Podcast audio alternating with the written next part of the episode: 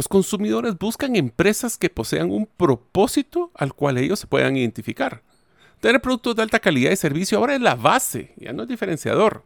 Así que los clientes desean invertir en empresas que hacen el bien.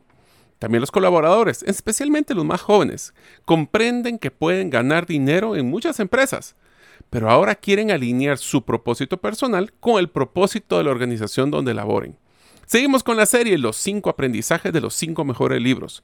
Usamos como referencia los siguientes libros en el tema Propósito de mi negocio. Los libros son El Círculo Dorado, porque algunas empresas dan el salto y otras no, de Jim Collins.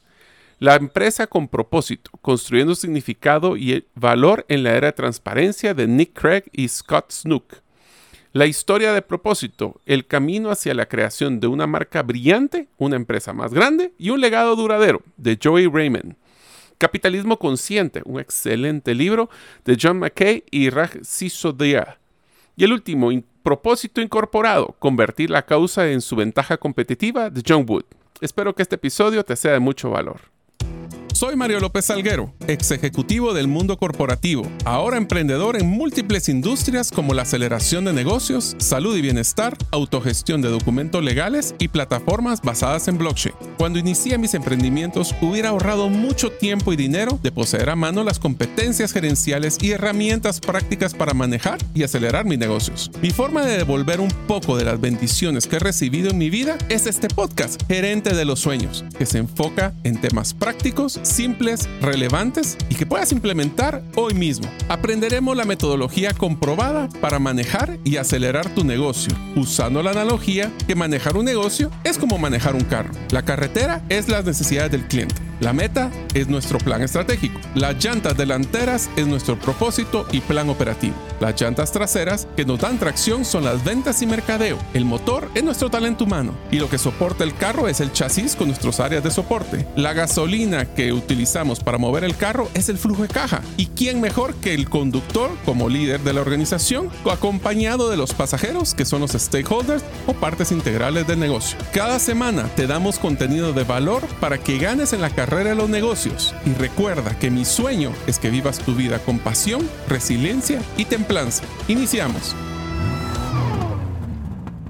Hola amigos, bienvenido al episodio número 185 del podcast Gerente de los Sueños. Como saben, mi nombre es Mario López Salguero y siempre he querido aprender a surfear. Yo creo que me voy a inscribir en clases para que así pueda pararme en la tabla y no solo caerme entre las olas. Deseo agradecerte que nos escuches el día de hoy todavía no eres parte de la comunidad de los sueños, recuerda, puedes hacerlo de dos formas muy sencillas. O te suscribes a nuestros correos electrónicos solo ingresando a la página gerente de los sueños.com en el área de podcast o a través de nuestro lista de difusión en WhatsApp. Solo me envías tu nombre al más 502, más 502 para aquellos que nos escuchan fuera de la frontera de Guatemala y el número celular 5017-1018. Repito, 5017-1018. Uno de los mayores cambios que he logrado identificar con respecto a los consumidores y a los colaboradores es que ahora quieren tener su dinero pero con propósito. ¿Qué quiere decir esto? Nuestros clientes ahora se están enfocando a invertir en productos o servicios que no solo tienen como propósito generar ingresos para los accionistas, sino que quieren que sean unos ingresos que vayan a un propósito mayor. Igual los colaboradores, especialmente los más jóvenes, están buscando empresas que puedan tener un alto salario emocional y ese salario emocional se logra principalmente cuando las personas perciben de que su trabajo está contribuyendo a un propósito mayor que solo generar ingresos. Hoy vamos a hablar en el episodio el propósito del negocio. Esto es parte de la meta de esa carrera de carros que estamos nosotros manejando en la metodología de gerente de los sueños. Nosotros vamos a utilizar cinco libros para poder pues, conocer cuáles son los cinco mejores aprendizajes relacionados al propósito. Así que hablemos del primer aprendizaje. Comprender, lo primero que tenemos que hacer es comprender la esencia del por qué, es el qué es el porqué de la empresa. Esto lo hablan en dos libros, el Golden Circle de Jim Collins y el, empezando por el porqué de eh, Simon Sinek. tenemos que aprender a sobrecentralizarnos en el porqué de la organización. Y si ustedes tienen la duda de cómo poder manejar ese porqué, solo tienen que hacerse la pregunta. Si el negocio que ustedes están manejando no existiera, ¿quiénes les llamaría, quiénes les faltaría o quiénes son los que les impactaría este, esta falta de este negocio? O sea, ¿cuál es ese problema principal que nosotros estamos solucionando que no tiene de nuevo. hablemos de que la generación de ingresos y utilidades es un subproducto de tener un porqué sólido. Esto significa de que cuando hablamos del círculo dorado, que es eh, uno de los principales aprendizajes eh, que hablaba Jim Collins y que Samuel Sinek también lo mencionó, habla de tres grandes círculos. El qué, el cómo y el por qué. Voy a hablar de cada uno de ellos. El qué, que ese es el círculo, los círculos dorados de, de este libro, es qué es lo que nosotros hacemos, qué son esos productos y servicios, cómo lo hacemos, enfocado no solo a nuestro negocio, a nuestro servicio, a nuestro modelo de producción, de entrega, sino que usualmente nos falta el por qué lo hacemos. ¿Por qué ustedes hacen lo que hacen? Y la respuesta no puede ser para generar ingresos. Tiene que haber un propósito mayor, algo que inspire a los clientes y a los colaboradores a ser parte de ese propósito más general. Quiero hacer un pequeño paréntesis para no confundir esto con el concepto de la misión, visión y valores. El por qué es el sentido de propósito, es el grito de guerra donde las personas van a decir por qué es que estamos trabajando en esta organización. la misión, ustedes saben que es, que por qué es, qué es lo que nosotros estamos haciendo, y la visión es hacia dónde queremos ir, y los valores son las reglas del juego para llegar ahí. Entonces, cuando hablamos del propósito de la organización, tiene que ser una frase inspiracional que hable de quiénes son nuestros clientes, cuál es ese problema y por qué nosotros o para nosotros es pues no justo o injusto de que eso esté sucediendo. Recuerden ustedes la filosofía Storybrand. Storybrand lo que nos especifica es ese problema filosófico. El problema filosófico es por qué nosotros creemos de que esta injusticia, este problema, este inconveniente no debería existir en la Tierra. Entonces, recordando solo para los temas de los círculos, empiecen de afuera para adentro. ¿Qué es lo que hacemos? ¿Qué son esos productos o servicios? Y yo le complementaría ese qué como para quién o sea, ¿qué es lo que hacemos y para quién lo hacemos? ¿Cómo lo hacemos? Ese es el proceso de mejores prácticas, el de tema de que si somos sostenibles, por ejemplo. Y el por qué habla de la esencia de la organización. La teoría de los círculos dorados nos muestra que las empresas exitosas no solo se enfocan en lo que hacen, sino que están profundamente conectados con la razón por la que lo hacen. El por qué actúa como el núcleo, proporcionando dirección y significado. Hablemos que este es el norte de la brújula hacia donde vamos a mover nuestro negocio. Pero, ¿cómo se manifiesta este propósito en la operación diaria y en la cultura de la organización y del negocio? Esto lo pregunta, el, por ejemplo, el otro libro que estamos utilizando de referencia que se llama el um, Purpose Driven Company o el negocio eh, que está siendo guiado por propósito de Nick Craig y Scott Snook. Y esto nos, pues, ese concepto de cómo lo podemos manifestar no lo dice este libro, resaltando la importancia de integrar el propósito en cada rincón de la empresa. Nosotros podemos tener un propósito excepcional que esté muy planificado y que sea llamativo, pero si las personas, oigan estas tres fases, no lo conoce, no lo interioriza y no lo utiliza como guía para la toma de decisiones del día a día, no es un propósito bueno. Cuando una organización está alineada a su propósito, no solo le impulsa a ser productiva, porque obviamente si nosotros estamos atendiendo ahorita 100 clientes y este propósito es el que nos llama la atención, nos mueve, queremos que sean más de 100 clientes los que, gocen de este beneficio, queremos que sean miles, cientos de miles. Y eso es lo que hace que las personas se muevan. Si no, también tenemos que estar claro que aparte de la productividad, influye también en la moral y la motivación de los empleados. No es lo mismo que lleguemos con un colaborador a decirle, vas a hacer horas extras, a decirle a un colaborador, a través de este trabajo extra que vas a realizar, vamos a poder mejorar la vida de 100 personas o 50 personas. No es el trabajo lo que hacemos, y esta es la parte importante que también se relaciona con la cultura eh, de relevancia o la cultura de los sueños, que es la que hemos desarrollado internamente en Gerente de los Sueños, que es ¿Se recuerdan cuando hablábamos del libro Gerente de los Sueños? Es que este es el episodio 1. Eh, nosotros decíamos que a veces el trabajo es irrelevante, o sea, no importa el trabajo que realicemos. Lo que es importante es qué tanto nos acerca a nosotros a cumplir nuestros sueños. Y qué mejor que tener un propósito inspirador donde mis sueños vayan alineados a los sueños de la organización. ¿Qué quiere decir esto? Si nosotros venimos y le decimos a las personas de que trabajen un poquito más o que sacrifiquen, estamos cometiendo el error, porque si el propósito es poderoso, no hay que pedírselo. Ellos van a estar suficientemente motivados, van a sentir ese compromiso, ese enfoque que quisiéramos tener todos sobre ese propósito mayor que tiene la organización. Tenemos que estar muy claros de que ese tipo de círculos dorados tenemos que tratar de desarrollarlos en nuestra organización. Entonces, ¿cómo ¿qué tal si hacen una tarea? Que hagan esos cinco, esos tres círculos. ¿Qué hacemos? Y voy a adelantar esto que no es de la metodología, pero ¿y a quién lo realizamos? El cómo lo hacemos, pero para eso nos va a llevar al círculo que es el central, que es el por qué. Acuérdense de que la diferencia entre los líderes que se enfocan en propósito es que actúan desde el qué hacemos versus empezar a por qué lo vamos a hacer. Cuando ustedes van a sacar un producto nuevo, cuando van a sacar una nueva línea, cuando van a tomar una decisión de ampliación, por ejemplo, de su negocio, ¿por qué lo quieren hacer? No es que lo van a hacer, que, el qué es un montón de actividades, pero ¿por qué lo van a hacer? Tenemos que estar relacionados a que también ese por qué va a ayudarnos a crear una mejor innovación empresarial. ¿Por qué? Porque vamos a tratar de encontrar nuevas formas de cómo poder cumplir ese porqué de la organización, ese propósito de la organización. Si nosotros no lo tenemos claro, es muy importante que identifiquemos y comuniquemos el porqué en todos los lugares de la organización. El siguiente aprendizaje es, tenemos que utilizar la narrativa como una historia con propósito. ¿Esto qué quiere decir? Bueno, en el libro de hay un libro que fue muy interesante que utilizamos de referencia que se llama La historia de un propósito de Joe Riemann.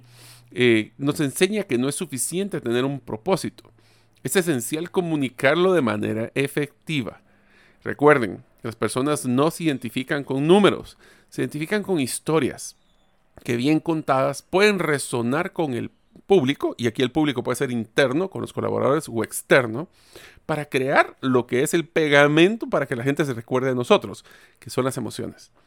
En esta última instancia tenemos que definir cuál es esa percepción de la marca basado en su propósito. En pocas palabras se los voy a resumir. Vender, pero vender el propósito real, no vender una campaña de un propósito que no es la esencia, porque rápido los clientes y los colaboradores van a desmentir y por quedar bien quedamos peor. Pero vender que nuestro propósito es más allá que generar ingresos, crea conexiones emocionales con nuestros colaboradores y con nuestros clientes. Ahora, otro punto importante, no tiene mayor poder cuando una persona externa cuenta cómo nosotros cumplimos nuestro propósito que cuando nosotros lo contamos. ¿Qué quiere decir esto? No estoy hablando de relaciones públicas. Estoy hablando que nuestros propios clientes y colaboradores pueden ser nuestra mejor campaña de narrativa. Pueden ser ellos los que nos digan, sí, yo a través de esta empresa he logrado impactar en tal y tal cosa. Ahora, tengan mucho cuidado con esta frase que acabo de utilizar eh, pues, en esta última frase. Y es que nosotros podemos decir de que tenemos un buen propósito, lo podemos vender, lo podemos comunicar, podemos crear historias, pero es muy importante el concepto de trazabilidad por parte del cliente y el colaborador. ¿Qué quiere decir esto? Cuando hablamos de la narrativa de una historia con propósito, tenemos que saber cuál es el impacto que yo personalmente estoy teniendo a través del propósito de la organización. En pocas palabras, si nuestro propósito es cambiar vidas, yo como cliente, ¿cuántas vidas he cambiado? ¿Cómo puedo saber cuáles son las vidas que cambié? ¿Cómo puedo saber que realmente llegó ese impacto hacia esas personas que dice la empresa que estamos ayudando? ¿Cómo puedo darle seguimiento para saber si de veras fue un, un impacto eh, a largo plazo en vez de corto plazo? Y de igual forma los colaboradores. ¿Será que si yo trabajé tres horas más el día de hoy porque quería ayudar en el propósito de la organización, cuántas personas eh, impacté. Pero tengan cuidado porque esas cuantas personas puede ser una narrativa genérica.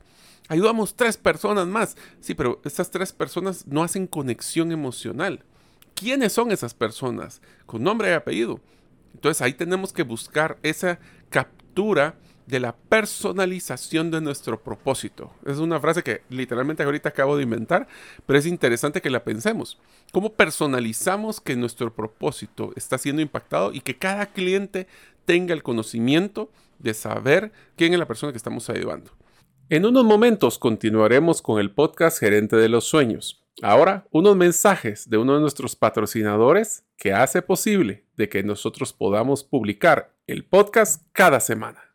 ¿Deseas realizar una desintoxicación digital en donde vives y trabajas? Para esto necesitas rodearte con la naturaleza, pero de una forma sostenible. En By Botanic te acompañaremos en tus proyectos de jardines verticales, azoteas verdes, paisajismo y jardinización, pero de una forma que mejore el medio ambiente. Para conocer más de nuestros proyectos y cotizar el tuyo, búscanos en la página bybotanic.com.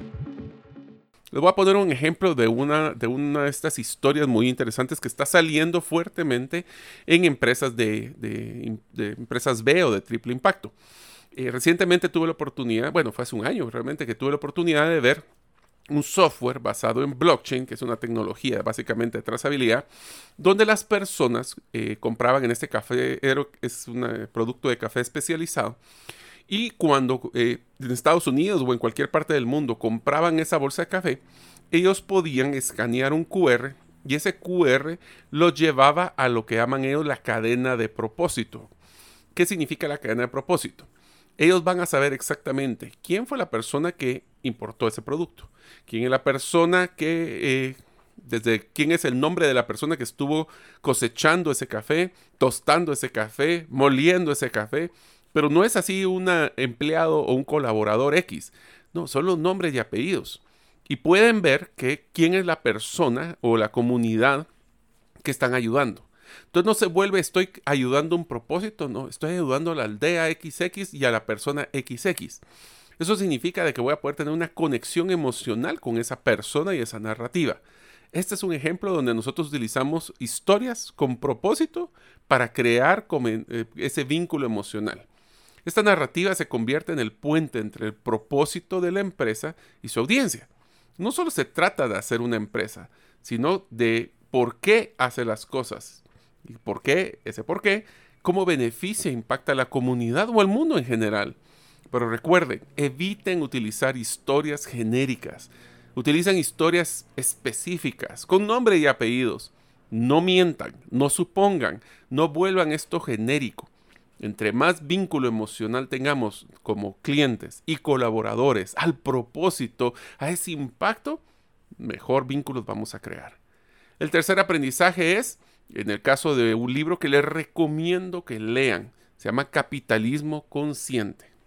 Entonces, ¿qué sucede cuando entendemos la idea de propósito más allá de una empresa individual y la consideramos desde una perspectiva más amplia del mundo empresarial? Bueno, esos son los conceptos básicos de capitalismo consciente de John McKinney y Rash Sisodia. Ellos nos presentan ese concepto de ese nuevo paradigma.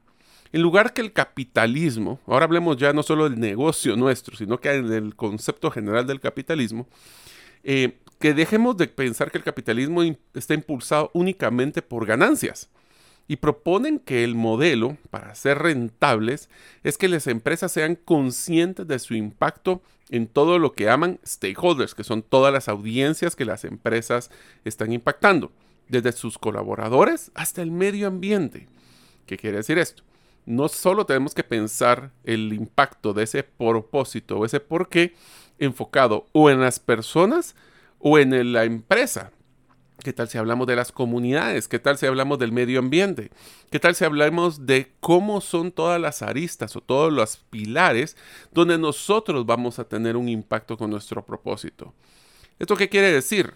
Las ganancias no son parte del éxito. Las ganancias o ser rentable es el requisito para jugar este juego. Oigan lo que les acabo de decir.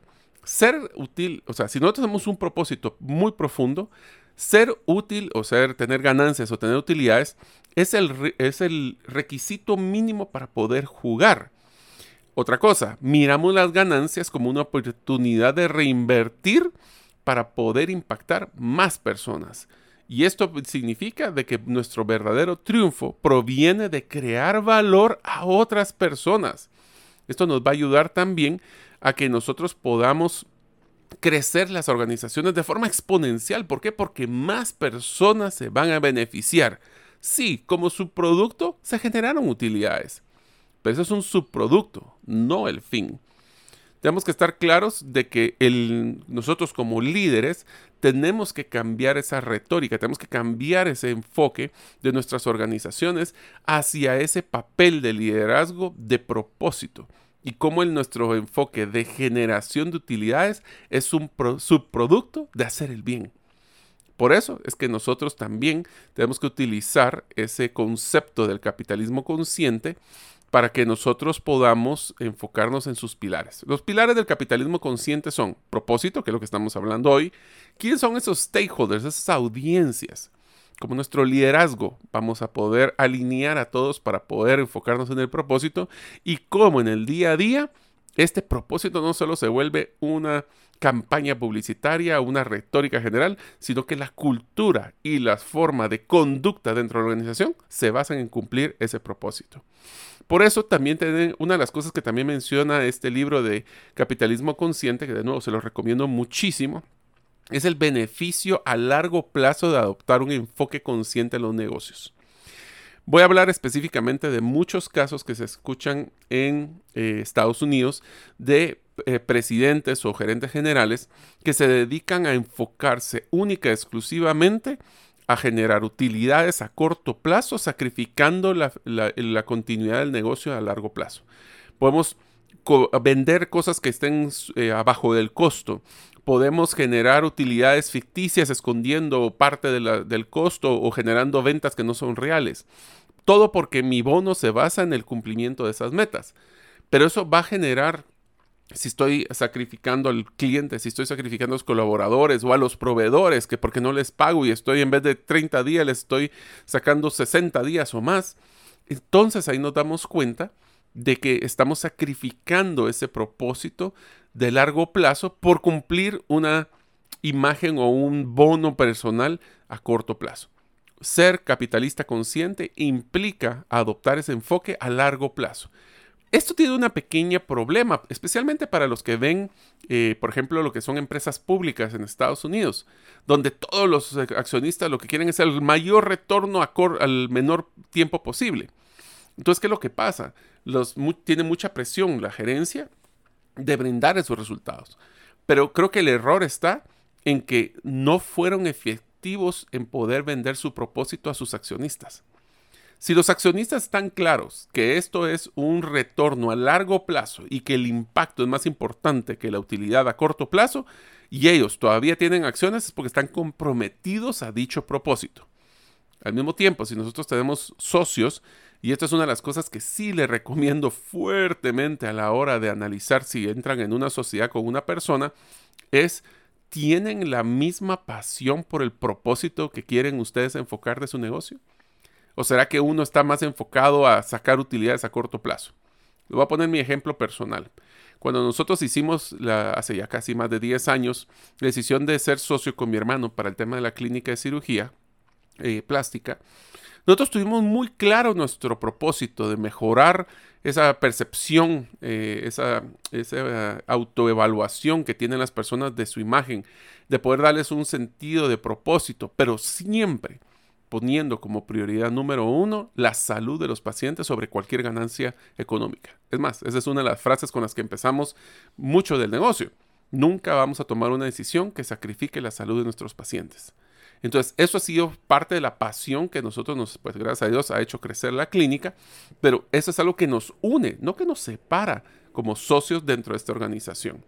Por eso tenemos que estar claros que esos desafíos que va a tener este enfoque y va a ser muy criticado, especialmente cuando tenemos algún socio que lo que quiere es el retorno más rápido. Entonces, a veces se vuelve parte de las decisiones de nuestro día a día. ¿Será que esto que voy a hacer va a brindar valor a nuestros socios, en este caso a los stakeholders, o va a ser simplemente algo cortoplacista? La próxima vez que tú, tengas que tomar una decisión importante a tu negocio, ¿está alineado a tu propósito? o simplemente fue una decisión de sacarle provecho rápidamente. El siguiente de los aprendizajes es que el propósito se ha vuelto una ventaja competitiva. Eh, el libro de, de, propósito incorporado de John Wood, por ejemplo, destaca cómo el propósito puede ir más allá de un solo ideal y convertirse realmente en una ventaja competitiva tangible. Si nosotros tenemos un propósito tan poderoso que hace una resonancia con un grupo selecto de clientes, va a crear un vínculo, una comunidad, una lealtad, porque esos clientes se van a identificar de que no pueden comprar en otros lugares o pueden comprar otros productos, pero ninguno tiene el propósito tan poderoso como el que yo estoy comprando con ustedes. En el mercado actual, las empresas que pueden comunicar genuinamente, y esa palabra es la clave, genuinamente su propósito y demostrar con trazabilidad que mencionamos anteriormente su impacto positivo, no solo van a atraer a consumidores conscientes, esa palabra no la habíamos mencionado, consumidores que son conscientes de que pueden decidir cómo impactar el mundo con su dinero, sino que también si ustedes, aquí hacemos un ejercicio muy interesante de eh, cómo nosotros tenemos un propósito tan poderoso que vamos hasta utilizarlo como nuestra unique value proposition, nuestra propuesta única de valor, que es lo que nos va a diferenciar de la competencia. Sí, la competencia puede ser que baje precios, puede ser que deje promociones, puede ser que tengamos un impacto a corto plazo en ventas, pero si nuestro propósito, como siendo un capitalismo consciente que hablamos en el, en el aprendizaje anterior, es tan poderoso, esto va para largo plazo. Y el propósito se convierte en una parte integral de nuestra estrategia empresarial. Puede inclusive impulsar nuestro crecimiento y la lealtad de los clientes. E inclusive garantizarnos un éxito a largo plazo. Entonces, si se dan cuenta, el propósito no, no debe ser una campaña, no debe ser simplemente un concepto etéreo. Tenemos que hacerlo de una forma que sea importante para que lo valoren, que ese es el quinto aprendizaje. Nosotros podemos tener un, un propósito muy poderoso, pero ¿lo valoran los clientes? Lo que tenemos que hacer en nuestros negocios es comunicarlo constantemente. El quinto aprendizaje es comunicación, comunicación, comunicación. Las personas no valoran lo que no conocen. Las personas no valoran lo que no sienten que ellos pueden impactar o que tienen una decisión al respecto. Entonces, nosotros lo que tenemos que hacer es volver ese, ese propósito una forma de poder, de empoderar a nuestros clientes y colaboradores. La empresa o el negocio se vuelve una herramienta para cumplir propósitos, se vuelve una oportunidad de hacer cambio de vidas. Entonces, no es simplemente tener ese concepto de vender por vender, es la esencia. Es el concepto de push and pull que hablábamos de cuando hablamos la campaña de héroes, de, cuando estuvimos en Telus y cuando hicimos el de la generación Q en grupo Q, donde nosotros nos enfocamos en la persona, cómo esa persona con su tiempo, cómo esa persona con su dinero, en el caso de los clientes, hacen una diferencia en el mundo. Y la empresa se vuelve una herramienta para cumplir su propósito personal. Oiga lo que acabo de decir, es una herramienta, pero esa herramienta debe de comunicar y debe de valorizar constantemente, debe de proporcionar esa comunicación constante y de gota en gota para que las personas lo valoren, lo evalúen, lo consideren como la parte integral de la toma de decisiones en su día a día. Por eso es que nosotros tenemos que estar claros de que es importantísimo que nuestras estrategias diarias se alineen a nuestro propósito y la operación diaria de la empresa. Yo les hago una pregunta. Si ustedes tienen claro su propósito, ¿lo están comunicando constantemente en sus campañas? Debería de ser como su eslogan, aunque el eslogan lo confunden mucho como solo un término, aquí es cómo nosotros hacemos la diferencia en, nuestra, en la vida de nuestra gente. Las personas están valorando cada día más eso. Lo utilizamos en nuestra comunicación interna con nuestros colaboradores. Lo utilizamos en nuestra comunicación con los proveedores, con nuestras comunidades.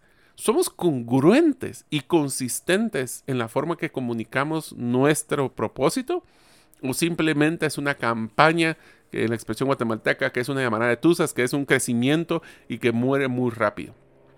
Acuérdense, un propósito es a largo plazo. Eso significa ser consistentes todos los días comunicando, comunicando, comunicando. Les voy a dar un ejemplo de lo que yo realicé un par de veces. Y es que cuando teníamos un propósito tan poderoso, nosotros lo utilizábamos como nuestro primer frase a la hora de cualquier reunión. Era un recordatorio que era lo que teníamos que utilizar como nuestro estándar para hacer, por ejemplo, los modelos de compensación. ¿Tus modelos de compensación están enfocados en cómo ayudas a cumplir ese propósito? Nuestro modelo de cultura, de retroalimentación, de evaluación de desempeño. Todos estos factores están siendo alineados para que nosotros podamos cumplir nuestro propósito o simplemente lo vemos como una campaña mercadológica. Así que se dan cuenta amigos que con cinco aprendizajes de libros muy buenos, ustedes pueden darse cuenta que el propósito se está volviendo el diferenciador más grande de las empresas para todas sus audiencias. No es lo mismo, inclusive les voy a poner el ejemplo como proveedores. No es lo mismo cuando llega un cliente que solo eh, saben que su ahorro se lo va a quedar él y ni siquiera lo va a pasar hacia sus clientes. Ese proveedor va a ser más reacio a darles un descuento. Pero si, por ejemplo, les vendemos a nuestro proveedor de que ese descuento nos va a servir para poder impactar más vidas, va a ser muy probable que este proveedor quiera apoyarnos en este cumplimiento de nuestro propósito. Y por ende, toda la relación de las diferentes audiencias van a estar alineados a que todos vamos a cambiar el mundo, pero juntos. Y ese es nuestro propósito más poderoso. Espero que les haya gustado este episodio. Nos vemos la próxima semana en el próximo episodio de Gerente de los Sueños. Muchas gracias por escuchar este episodio del podcast Gerente de los Sueños. Recuerda que si deseas recibir la infografía de este episodio, solo debes hacerlo inscribiéndote en la comunidad de los sueños en la página gerentedelosueños.com o enviando tu nombre al WhatsApp del teléfono más 502 50 17 10 18. Nos vemos en el próximo episodio y que tus sueños de esta semana se vuelvan una realidad.